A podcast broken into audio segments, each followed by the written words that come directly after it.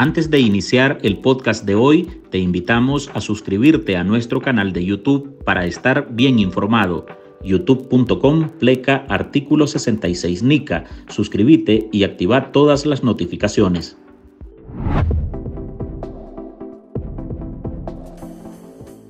Una nueva edición de farsa electoral prepara el régimen de Nicaragua en la costa caribe. El Consejo Supremo Electoral, supeditado a las órdenes de Daniel Ortega y Rosario Murillo, oficializó el 12 de diciembre la convocatoria a elecciones regionales, las que se realizarán el próximo 3 de marzo de 2024.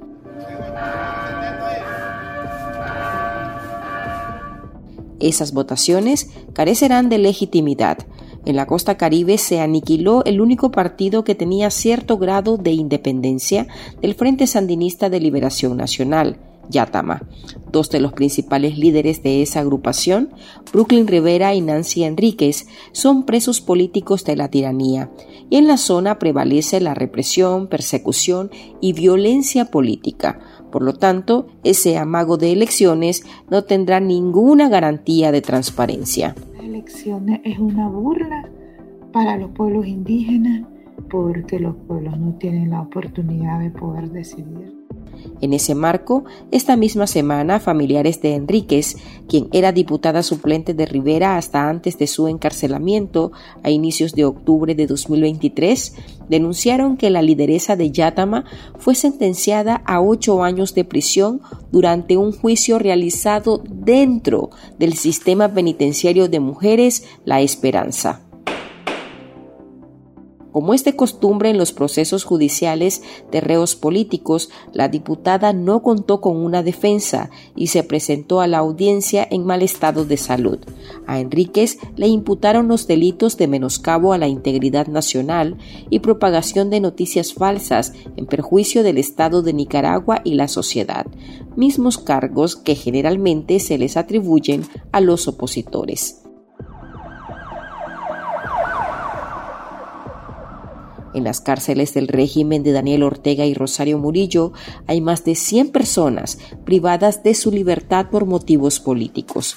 En estos días, igualmente parientes de los reos notificaron que desde el primero de diciembre los prisioneros iniciaron una huelga de hambre, demandando entre algunos puntos mejoras en la alimentación, un trato más humano y que se les permita el ingreso de material de lectura.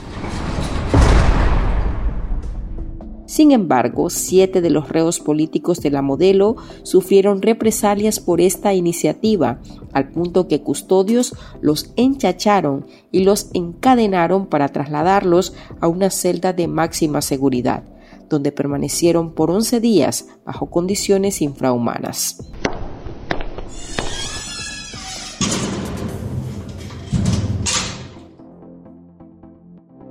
Hola, soy Marlene Balmaceda y hoy en el podcast ahora de Artículo 66 le presentamos Ortega prepara una nueva edición de la farsa electoral en la costa caribe de Nicaragua. Este tema, al igual que la condena contra Nancy Enríquez y las violaciones a los derechos humanos de los presos políticos, conformaron la agenda noticiosa de esta semana, puntos que abordaremos en esta edición. Con la carencia de un Consejo Supremo Electoral independiente, sin ningún partido opositor y sin observación internacional. Así se desarrollarán las próximas elecciones regionales de la costa caribe nicaragüense, convocadas para el 3 de marzo por los magistrados al servicio de los Ortega Murillo. Esto es un momento importante. Cada cinco años los nicaragüenses tenemos el derecho soberano de elegir a quién va a regir nuestro destino por los próximos cinco años. Así que nos convocamos a todos los nicaragüenses a salir a votar. Yatama, la agrupación política que por décadas se configuró como una opción para la población de esa zona, fue ilegalizada por las autoridades electorales este año y sus principales representantes están tras las rejas en calidad de presos políticos. La policía del régimen sandinista capturó en Bilgui al diputado y líder fundador del partido indígena Yatama Brooklyn Rivera y fue trasladado a Managua según familiares y fuentes de su partido. Esta semana, el periodista Álvaro Navarro entrevistó a Olga Valle, directora de Urnas Abiertas, organización que da seguimiento al proceso de las elecciones regionales 2024. A Valle le llama la atención esta convocatoria con un margen reducido para la campaña y para celebrarse los comicios, lo que lleva a pensar que lo que se busca es cumplir con un mero trámite. Claro, creo que lo primero y lo más preocupante es eh, la fecha en la que se convoca y que se publica este calendario. Es la primera vez que se hace con tan poco tiempo de anticipación desde que se hacen las elecciones regionales en 1990. Son menos de tres meses eh, que están convocando, incluso un poco menor de tiempo que las elecciones municipales, lo que eso pues nos hace suponer que no habrá ningún cambio, que no hay ninguna voluntad política para que haya un proceso íntegro y libre, sino siguen manipulando el control que tienen eh, sobre la autoridad electoral para hacer un proceso a su medida.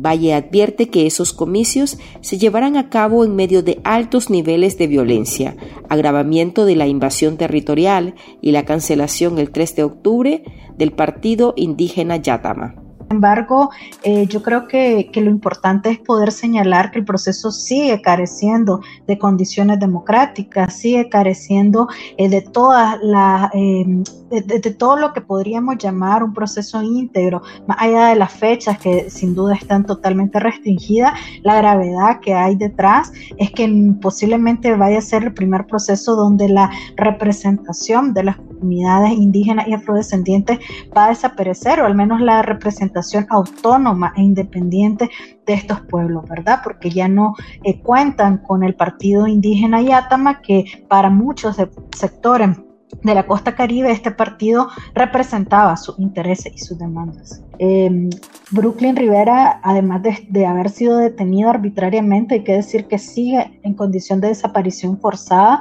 porque ni sus familiares ni sus defensores han podido verlo, han podido eh, comprobar eh, las condiciones en las que se encuentra, eh, mientras que Nancy Enrique, aunque fue, pues la familia la logró ver, se hay preocupación por el estado de salud en el que se encuentra y tampoco esta, esta visita que, que se logró concretar responde a los estándares internacionales del tratamiento de personas detenidas, es decir, ambos se le están violando sus derechos humanos y como ya decía, pues genera obviamente miedo en la población costeña de lo que podría implicar o lo que podría seguir para ellos.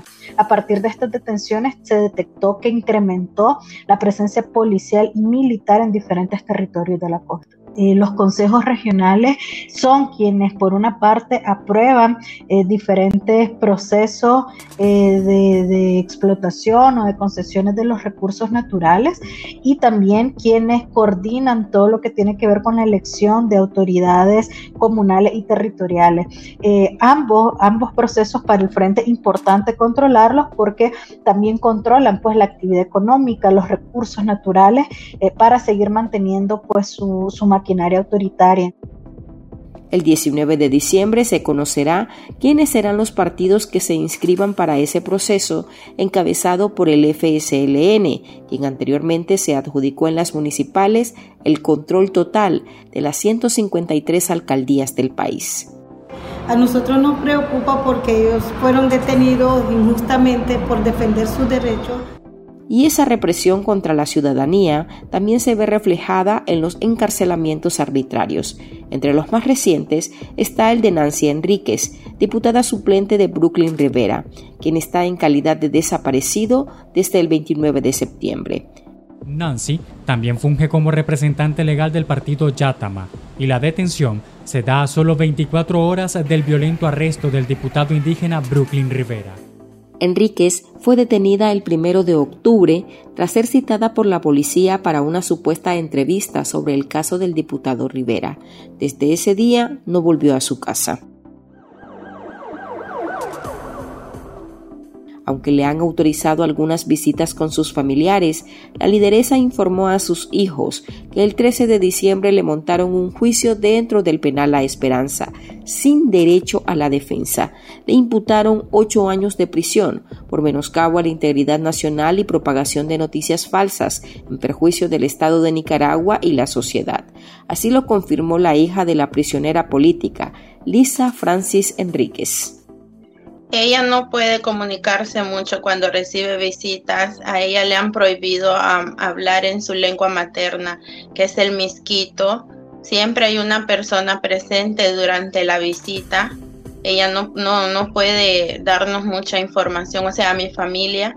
Y entonces ella, el 23 de noviembre, Em, ella tuvo una visita, una de mis tías la fue a ver y le dijo que le estaban haciendo un juicio allá adentro, allá adentro y que era su tercera audiencia ese día y ya en la visita de hoy pudimos confirmar que fue condenada a ocho años de prisión.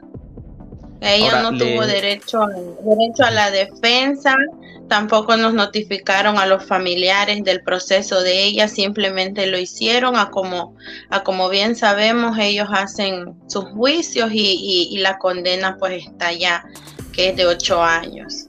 Cuando nosotros en el momento del arresto de ella mandamos un abogado, el abogado fue amenazado y dijo, eh, le dijeron al abogado que no se metiera en lo que no le importa si quería conservar su, su, su carnet, su credencial de abogado. Desde entonces prácticamente ningún abogado ha querido tomar el caso, tampoco este, nos han permitido. No sabemos de qué se le acusa, y de qué crimen y por qué la están condenando. Si, y siga como bien sabemos, ella no ha cometido ningún delito. Tanto Rivera como Enríquez gozaban de inmunidad parlamentaria al momento de su detención y hasta la fecha no hay ningún documento o votación previa de la Asamblea Nacional que pruebe la desaforación de ambos. Al volver, continuamos abordando las violaciones a los derechos humanos de los presos políticos. Recientemente, un grupo de presos de la modelo denunció ser víctima de tortura por parte de custodios. Ya regresamos.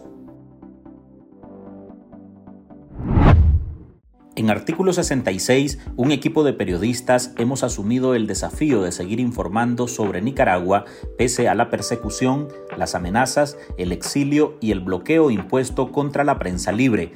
Mantener esta trinchera en defensa de las libertades públicas de todos los nicaragüenses es un compromiso que hemos asumido porque Nicaragua nos necesita. El desafío de financiar el periodismo que hacemos sigue vigente y siempre podés ayudarnos con una donación para garantizar la sostenibilidad de nuestra cobertura noticiosa, de las investigaciones que realizamos o la producción de este podcast. Tu contribución ayuda a mantener viva la llama de la libertad. No nos dejes solos. Unite a nuestro programa en artículo66.com pleca donar y contribuí con lo que te sea posible. Toda ayuda, sin importar el monto, es infinitamente vital para nosotros. Recordá artículo66.com pleca donar. Muchas gracias.